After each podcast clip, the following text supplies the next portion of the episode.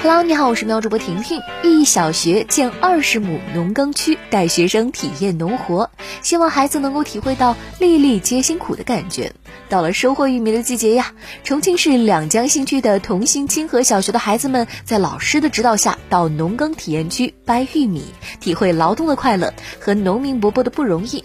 秦校长说，在校区建立这样一片农耕体验区，是希望孩子们能够亲身体验粒粒皆辛苦。老师自费为学生定制五十一套学士服，袖口上都印上了名字的那种。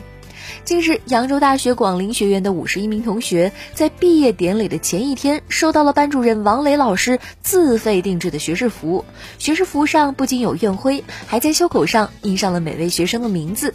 王磊老师说：“这是他带的第一届学生，大家感情很深。学生手写祝福卡片，向王老师表示感谢，并表示自己一定会珍藏这套学士服的。”九八五毕业小伙辞去高薪工作，返乡捡陨石。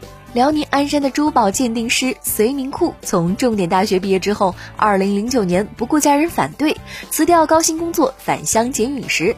十二年来，他每天起早贪黑去山里捡石头，搜集了三万多块陨石标本，自建陨石博物馆。隋明库说：“陨石是科学界的标本，想让更多人了解天外陨石的魅力。”弘扬家乡陨石文化。为应对英国日益严重的肥胖危机，英国2023年将禁止网上垃圾食品广告。据《卫报》报道，英国2023年将会禁止在线上和晚上九点之前的电视上给垃圾食品打广告。